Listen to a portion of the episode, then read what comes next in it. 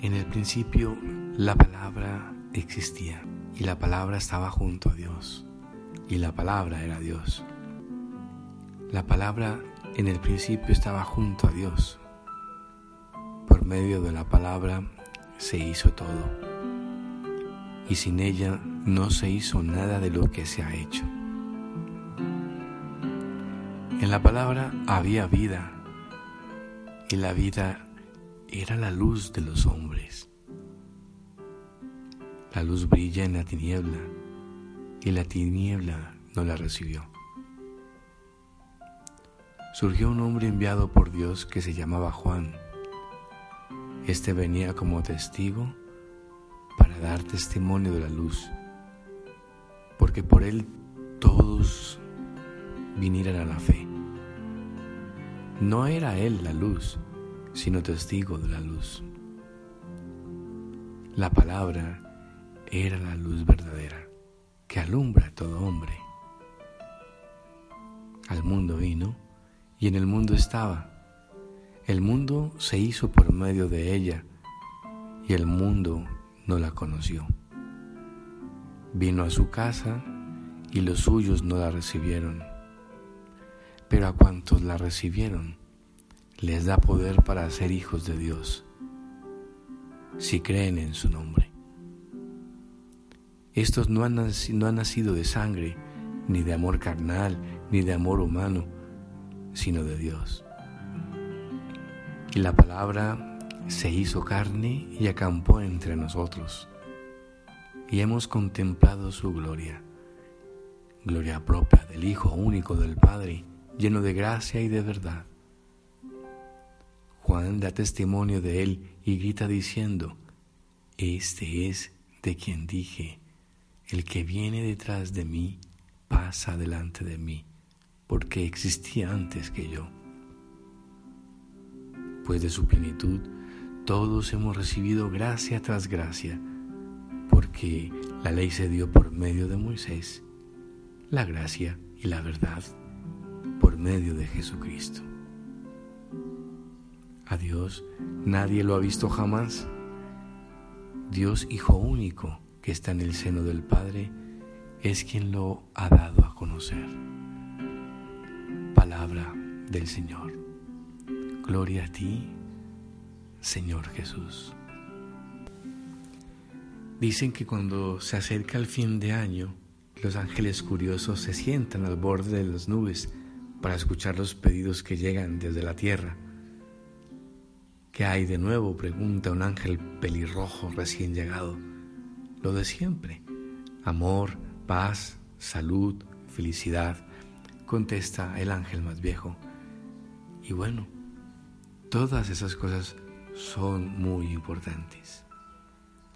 Lo que pasa es que hace siglos que estoy escuchando los mismos pedidos y aunque el tiempo pasa, los hombres no parecen comprender que esas cosas nunca van a llegar desde el cielo como un regalo. ¿Y qué podríamos hacer para ayudarlos? Dice el ángel más joven y entusiasta. ¿Te animarías a bajar con un mensaje y susurrarlo al oído de los que quieran escucharlo? Pregunta el ángel anciano. Tras una larga conversación se pusieron de acuerdo y el ángel pelirrojo se deslizó a la tierra convertido en susurro y trabajó durante mañana, tarde y noche hasta los últimos minutos del último día del año. Ya casi se escuchaban las doce campanadas y el ángel viejo esperaba ansioso la llegada de una plegaria renovada. Entonces, luminosa y clara, pudo oír la palabra de un hombre que decía, un año nuevo comienza. Entonces, en ese mismo instante, empecemos a recrear un mundo distinto, un mundo mejor, sin violencia, sin armas, sin fronteras, con amor, con dignidad, con menos policías y más maestros, con menos cárceles y más escuelas, con menos ricos y menos pobres unamos nuestras manos y formemos una cadena humana de niños, jóvenes y viejos, hasta sentir que un calor va pasando de un cuerpo a otro, el calor del amor, el calor que tanta falta nos hace. Si queremos, podemos conseguirlo. Y si no lo hacemos, estamos perdidos, porque nadie más que nosotros podrá construir nuestra propia felicidad. Desde el borde de una nube, allá en el cielo, dos ángeles cómplices sonríen satisfechos. Este cuento que les he leído es precioso, pero también quisiera hacer una oración de fin de año y de comienzo de año. Y quisiera que lo hicieras en el momento oportuno, pues la escuchas, la ofreces y empezamos este nuevo año. Señor Dios, dueño del tiempo y de la eternidad. Tuyo es el hoy el mañana, el pasado y el futuro. Al terminar este año quiero darte gracias por todo aquello que recibí de ti. Gracias por la vida, el amor, por las flores, el aire y el sol, por la alegría y el dolor, por cuanto fue posible y por lo que no pudo ser.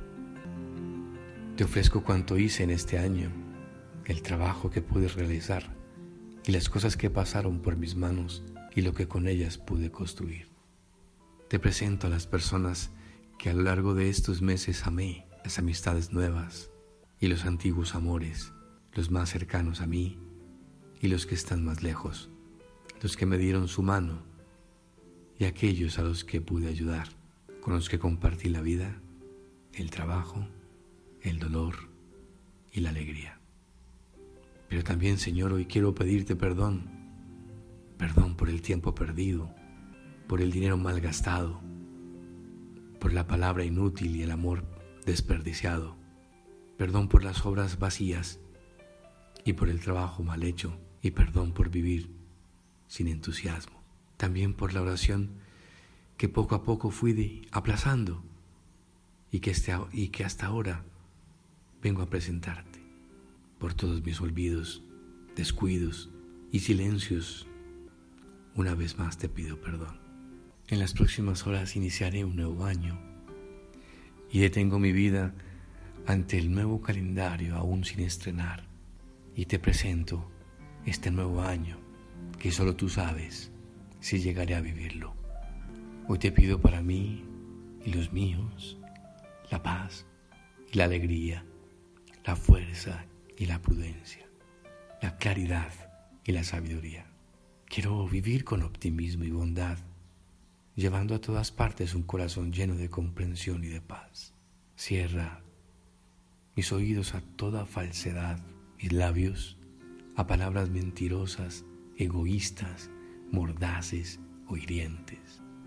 Abre en cambio mi será todo lo que es bueno, que mi espíritu se llene solo de bendiciones y las derrame a mi paso.